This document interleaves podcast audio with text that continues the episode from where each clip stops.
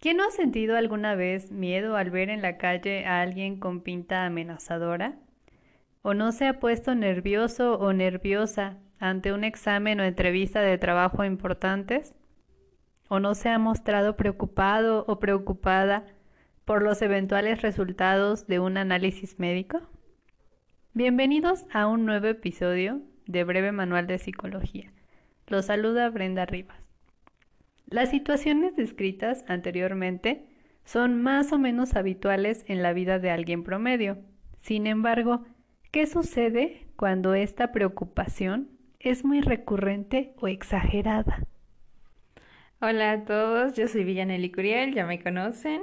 Y bueno, ante esto que, que tú comentas, es importante resaltar que tanto este miedo como esta ansiedad eh, son importantes para sobre todo nuestra supervivencia como seres humanos y sería incluso hasta peligroso poder eh, quitar eh, estos dos, ¿no? Entonces son vitales, ¿por qué? Porque el miedo nos prepara para eh, un peligro inminente, como los ejemplos que tú ya mencionaste, Bren, y la ansiedad este, nos prepara fisiológicamente para, este, para alguna amenaza, ¿no? Entonces, vamos a comenzar por definir qué es ansiedad. La ansiedad es una respuesta adaptativa que todo organismo viviente necesita disponer de un mecanismo de vigilancia para asegurar su supervivencia y se caracteriza por un conjunto de respuestas fisiológicas, cognitivas y comportamentales en respuesta a un estado de activación y alerta, ante una amenaza percibida, esta amenaza puede ser tanto física o psicológica y cuyo objetivo es defendernos de dicha amenaza y prepararnos para la lucha, la huida o quedarse paralizados. Es una respuesta anticipatoria a una amenaza futura. Y bueno, ante esta definición de lo que es ansiedad, es importante identificar que esta ansiedad no es que salió desde ahora, ¿no? Eh, como seres humanos podemos reconocer que nuestros antepasados vivían también este tipo de ansiedad, ¿no?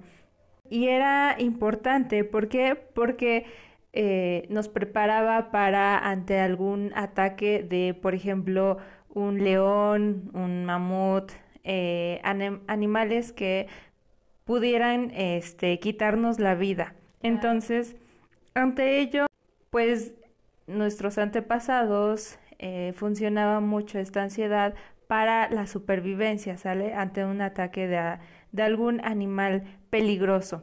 Entonces, eh, anteriormente funcionaba muy bien, ¿sale? Y actualmente es importante reconocer que ahora ya no nos enfrentamos a estos tipos de animales, ¿no? Ante un tigre, ante algún mamut, algunos depredadores que pudieran quitarnos la vida.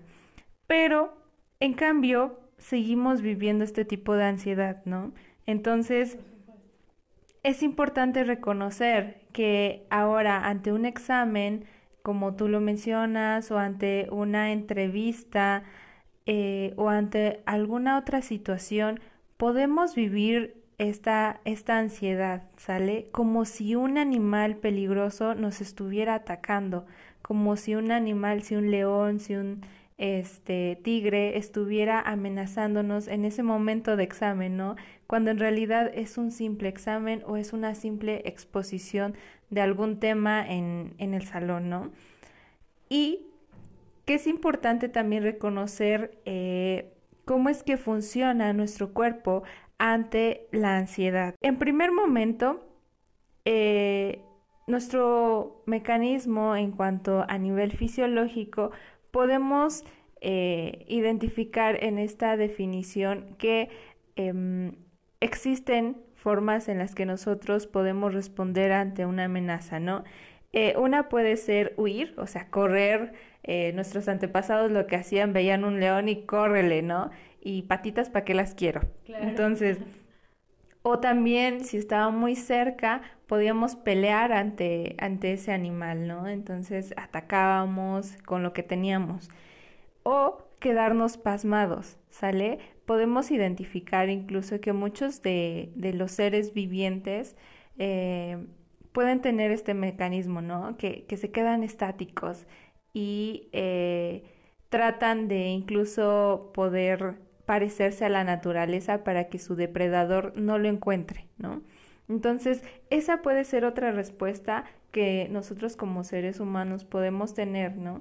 El que eh, nos quedemos paralizados, quietos, ¿para qué? Para que eh, nuestro depredador no nos vea, ¿no? Entonces, estas tres son eh, las formas en las que podemos responder ante una amenaza. Son normales y son naturales, ¿sale? No es que empecemos a pensar, ah, es que ahora voy a correr, no, es una respuesta inmediata y, que todo ser humano lo podemos vivir. Ahora, em, si, es posible ante una amenaza eh, muy peligrosa, podemos correr. O si es que no, pues podemos pelear. ¿Sale? Y si esa no funciona, eh, otro recurso es congelarnos. Y bueno, es importante que Reconozcamos también las respuestas fisiológicas ante este sistema de pelear-huir. Eh, en primer momento, el latido cardíaco aumenta y la sangre es redirigida a las de las manos y de los pies. O sea, esto quiere decir que en manos y pies hay un menor em, circulación de la sangre. Esto es para que es, dicha sangre se lleve a los músculos para facilitar la huida o la pelea. El hecho de que ya tengamos menos circulación en las manos y en los pies, estos son para prepararnos para correr y el siguiente es para eh, pelear, ¿no? Eh, cuando vemos algo amenazador, pues lo que queremos o ya sea correr, correr muy, muy rápido o pelear, ¿no? Y a veces nos podemos lesionar eh, las manos o, alguna de estas extremidades y eh, el hecho de que tenga menos esta circulación pues nos facilita el que no nos podamos desangrar, ¿no? Por ejemplo. Entonces, también es importante que, no sé si, si en ocasiones se han dado cuenta que también estas partes, eh, tanto las piernas como los brazos, pueden sentir eh, frío, ¿no? O pueden lucir incluso hasta pálido. Eh, identifiquen cuando, por ejemplo, van a exponer y están enfrente al grupo, comienzan a que sus manos estén frías o sus pies fríos, ¿no? Entonces, eso quiere decir que su mismo cuerpo se está preparando para esta pelea huir. Y este también la respiración se hace más profunda y rápida. ¿sale? Para aumentar la entrada de oxígeno que es necesario para eh, las repentinas explosiones de actividad, ¿no? Por ejemplo, correr, correr kilómetros hasta que eh, el perro nos deje de corretear o la persona que vimos que tiene algo sospechoso, pues nos deja de perseguir, ¿no? Entonces, eso también es importante, nuestra respiración por esa razón también se modifica. Entonces, podemos observar que todo nuestro cuerpo se está eh, preparando ante la amenaza. Y pues, por ejemplo, nuestros antepasados no, no, no podían decirle al, al, león, al tigre, sabes qué, dame unos 5 o 10 minutos para prepararme físicamente y eh, después ya me puedes corretear eh, todo el tanto que quieras, ¿no? Entonces, eh, como no tenemos esa preparación, nuestro mismo organismo nos, nos prepara para que podamos correr, huir y tener esa activación física muy, muy intensa. Ahora también hay otro mecanismo, bueno, es parte de, pero que tiene que ver con nuestro cerebro. ¿Sale? Nuestro cerebro o, ¿sí? Identifica eh, lo que puede ser amenazador.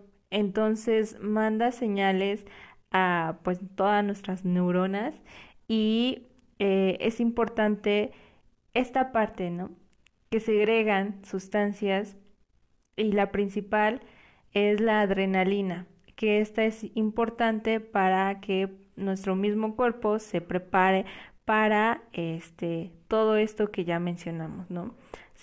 y eh, estos cambios que no son voluntarios se puedan realizar para que este, podamos sobrevivir como especie.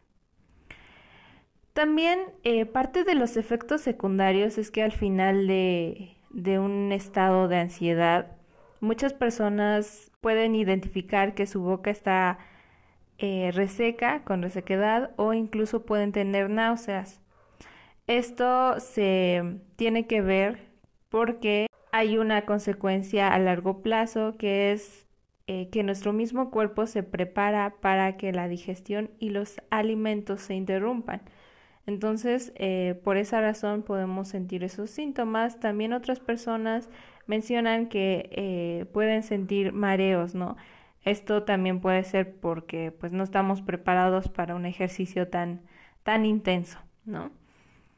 Y es reconocer que todos estos síntomas son importantes para lo que nosotros, nosotras vamos a ir eh, viendo a lo largo de este episodio, porque todo tiene que ver, todo tiene una hilación.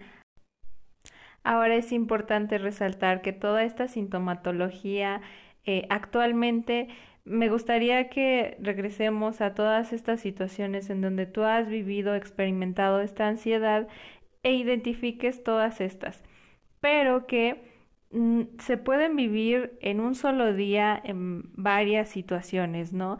y que ahora ya no es el león, el tigre el que te persigue, ¿no? Son todas estas situaciones de exámenes, de, de este, entrevistas de trabajo, como al inicio lo mencionaba Bren, en, en fin, todas las circunstancias en donde tú puedes vivir este tipo de ansiedad, ¿no?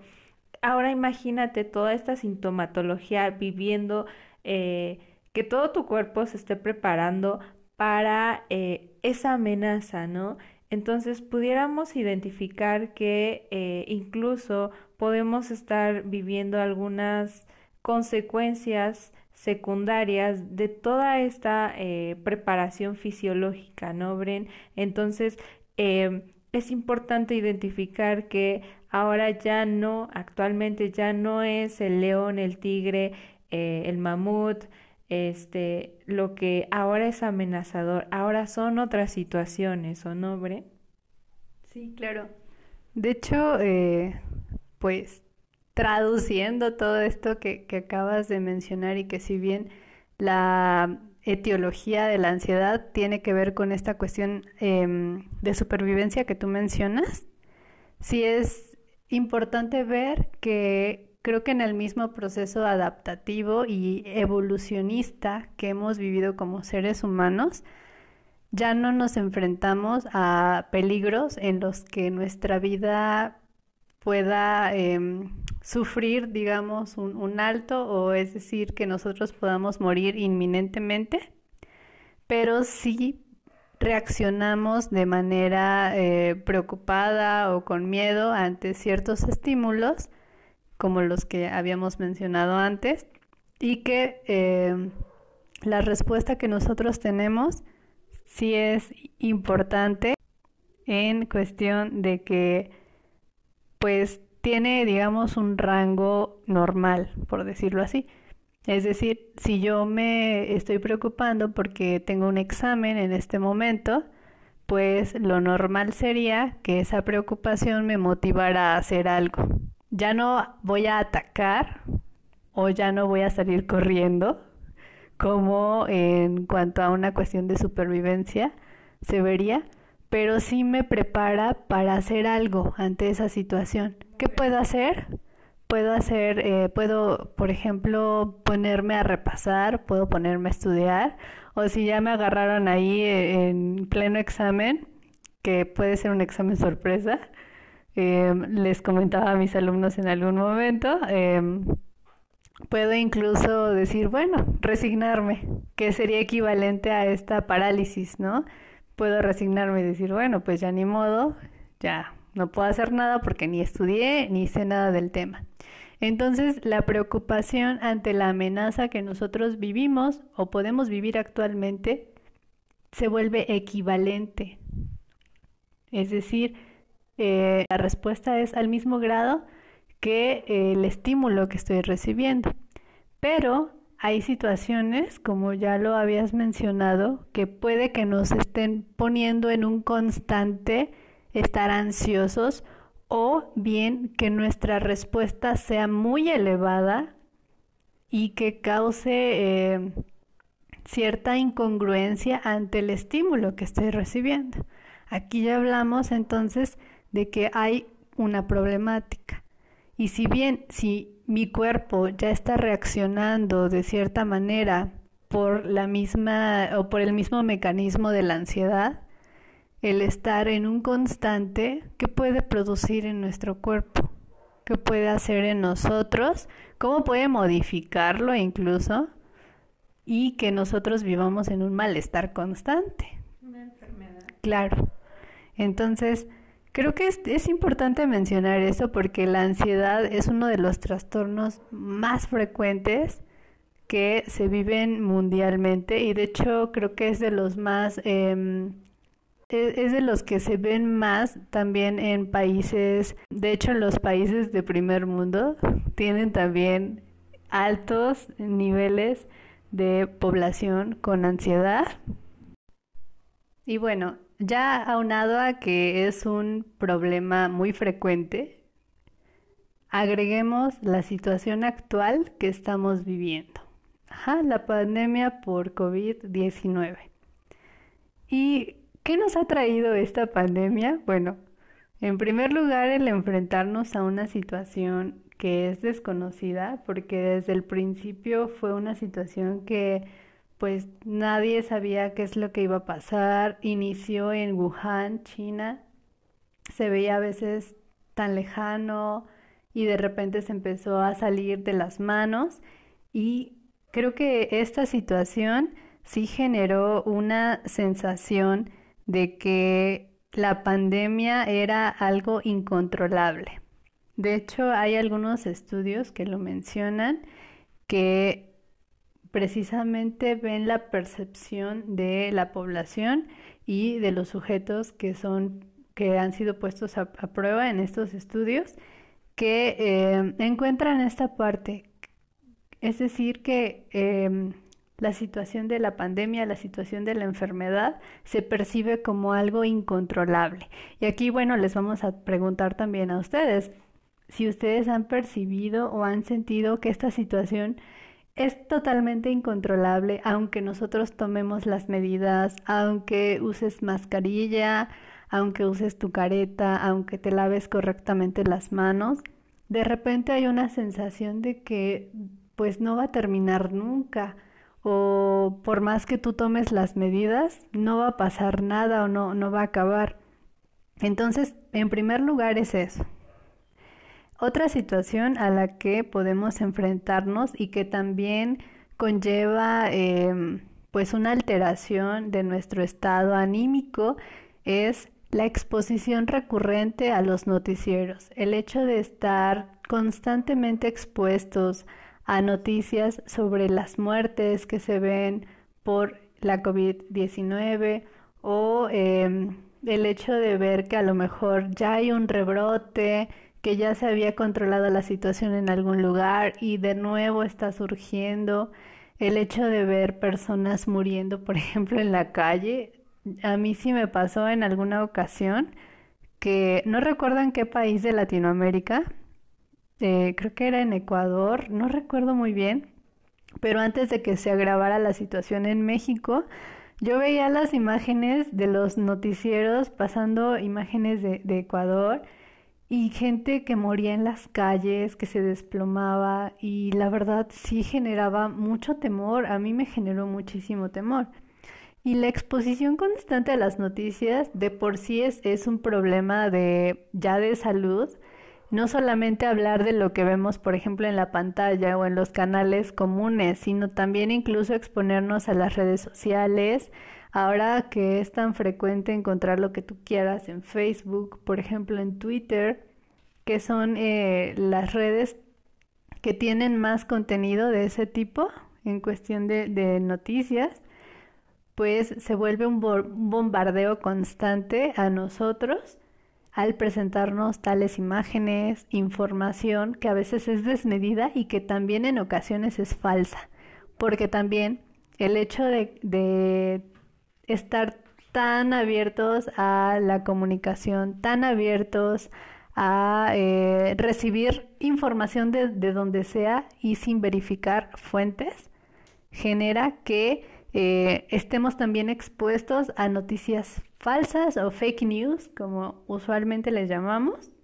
Entonces ya tenemos estas situaciones que vienen, que desestabilizan y que eh, pues hace que la gente opte o que reaccione de ciertas maneras. Que aquí podemos decir que a lo mejor no es ya eh, como lo mencionabas al inicio de huir o atacar o paralizarte en un sentido de supervivencia o primitivo, pero sí hay una similitud en cuanto a las acciones que tomamos para mitigar o para bajar los niveles de ansiedad que a veces tenemos. ¿Cuáles pueden ser estas acciones? Bueno, algo que se ha observado también durante la pandemia es que las personas hicieron compras de pánico. Fueron al súper, se acabaron los rollos de papel higiénico, se acabaron los jabones, desinfectantes. Y cuando tú ibas a hacer tu súper normal, ¿qué pasaba? No encontrabas nada. Porque eh, aquí la gente reaccionó de esta manera para sentirse seguras y a salvo del coronavirus. Entonces, esta fue una de las respuestas que vimos muchísimos. Otra, ¿Cuántos no nos volvimos obsesivos con la limpieza? Y también compulsivos, ¿no? En cuestión de las acciones que realizábamos. ¿Cuántas veces nos lavábamos las manos al día o nos echábamos gel o alcohol? Eh, a mí, por ejemplo, sí se me llegaron a resecar las manos por el alcohol. Eh, el hecho de limpiar nuestras superficies todo el tiempo, pues sí, si bien es una recomendación que se dio, pues también generaba y, era parte de esta sintomatología, ¿no? De, de, la ansiedad. Esas son dos situaciones que vimos mucho para, que fueron acciones para mitigar o para bajar estos niveles. Y también entre estas em, situaciones que, que pudimos observar, pudieron haber otras. De hecho, los invito también a que piensen en qué cosas hicieron ustedes. Fueron de los que se acabaron los rollos de papel higiénico en el súper. ¿De qué team son?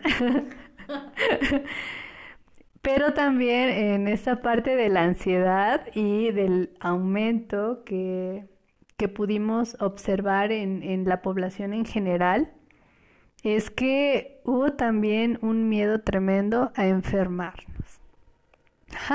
Aquí podemos e, entender entonces que el estímulo que estamos viviendo y que, que vivimos desde un inicio generó miedo. Miedo a enfermarnos y miedo a contagiar a otros. Ahora, aquí se puede em, medir, digamos, el grado en el que este miedo es real o es exagerado en cuestión de muchos aspectos. ¿no? Tampoco podemos generalizar si hay muchos factores que, que podemos determinar. Algunos de ellos nos mencionan son, por ejemplo, el hecho de estar en constante contacto con una persona enferma de coronavirus. Al principio yo recuerdo también que cuando inició la pandemia, el hecho, por ejemplo, de que hayas viajado a otro lugar o las personas que regresaban a México de otro país, eran digamos como que los principales que podían estar contagiados. Ahora, en la medida en la, en la, que nosotros podríamos estar en contacto con alguien con coronavirus, es nuestro nivel o digamos que es el grado en el que nosotros podemos contagiarnos. Obvio, al eh, encontrar que hay también personas que son asintomáticas, no podemos medir con certeza muchas veces eh, el grado en el que estamos expuestos. Y bueno, esto también genera ese miedo que puede ser a veces racional o a veces irracional y a veces ya ni siquiera lo podríamos distinguir porque no sabemos también el grado en el que estamos expuestos. Bien, ahora eh, comentar esta situación no es para que se alerten más. Em, creo que es importante ver que sí, el estímulo que estamos recibiendo es a veces un poco incomprensible porque muchos no estábamos preparados para esa situación pandémica. Entonces, em, creo que empatizar unos con otros respecto con, con esta situación es importante. Tomar en cuenta que, pues sí, no estábamos preparados para una situación así y que es normal que exista el miedo y, y no solamente en esta cuestión de la salud, también hay que tomar en cuenta que hay inseguridad económica debido a, la situación, que hay personas que sí realmente perdieron su trabajo o que se les disminuyó el ingreso que tenían normalmente. Y también hay que tomar en cuenta que a lo mejor muchas veces la preocupación es irreal, es decir, no hay em, una preocupación real sobre esta cuestión económica o esta estabilidad. Entonces, sí hay situaciones en las que eh, pudo haberse dado esto, pero también hay otras en las que no, y quizá aquí la preocupación puede tornarse un tanto exagerada. Ahora, también existe en cuestión de las personas que siguen estudiando, nuestros pequeños o adolescentes, eh, y también con respecto a los papás que tienen hijos que son estudiantes, el miedo al atraso académico que eh, puede ser real también o puede ser también una cuestión que se exagera. Entonces, todas estas reacciones que se han generado a partir de este estímulo, que realmente eh, sí es algo que no conocemos a ciencia cierta o que al principio fue un golpe. Y bueno, esta situación pesa y eh, no solamente en una cuestión de salud física, sino también en una cuestión de salud emocional. También hemos encontrado que las personas llegan a confundir los síntomas. No sé, por ejemplo, el hecho de, empezar a tener tos o estornudar muchas veces puede ya incluso eh, tornarse una especie de, de trauma para la persona que lo está experimentando o para las personas que están a su alrededor. Yo recuerdo también al principio que había como mucha burla en torno a esto, de si alguien, por ejemplo, estornudaba o alguien tosía, y entonces los demás se alejaban o hacían como una especie de, acto despectivo a esta persona, y que finalmente en algún momento fue parte de, esta situación burlesca que también a veces tenemos los mexicanos, pero que en otros... Eh, grados o en otras personas sí fue una situación pues de pesar para ellos, ¿no? El hecho de imaginarte que estabas enfermo, no saber qué es lo que iba a pasar contigo, cómo iba a reaccionar tu cuerpo, finalmente es una situación que preocupa. Entonces, esto es completamente entendible, pero también es necesario que nosotros empecemos a comprender qué tan reales son nuestras preocupaciones y qué tanto nos ponen a reflexionar y hacer algo al respecto o solamente nos estamos preocupando y solo nos estamos generando em, situaciones que agravan nuestra salud física y emocional. Ok, Bren, bueno, tú ya hablaste acerca de, del contexto de todas estas situaciones que pudieran ser factores para que nos puedan predisponer ante la ansiedad. Pero también hay algo importante que si bien el contexto puede este, determinar estas situaciones, también hay otra, otro aspecto que ante todas estas situaciones nosotros podemos interpretar de manera diferente estas, ¿no? Pudimos, eh, más bien vivimos eh, una misma situación, ¿no? Que es eh, esta pandemia, este virus pero que cada quien lo interpretó de diferente manera, ¿no? Entonces, estas interpretaciones vienen de eh, principalmente de nuestros pensamientos. Entonces, podemos tener una misma situación, pero podemos interpretarla de diferente manera. Y esta tiene que ver con eh, varias situaciones, ¿no? Em, por ejemplo, y voy a retomar esto que mencionaste al inicio, Bren, que es eh, de qué team son. Ahora, de qué team son en cuanto a forma de pensar o a interpretaciones, que estas interpretaciones pueden ser erróneas, ¿no? Y que al interpretar de manera errónea podemos también nosotros desatar esta ansiedad y estarla viviendo y no necesariamente es que ya nos contagiamos o es que ya vivimos en una situación amenazante, sino que nuestros mismos pensamientos nos predisponen a que estemos alerta y esta amenaza puede ser tan real, ¿no?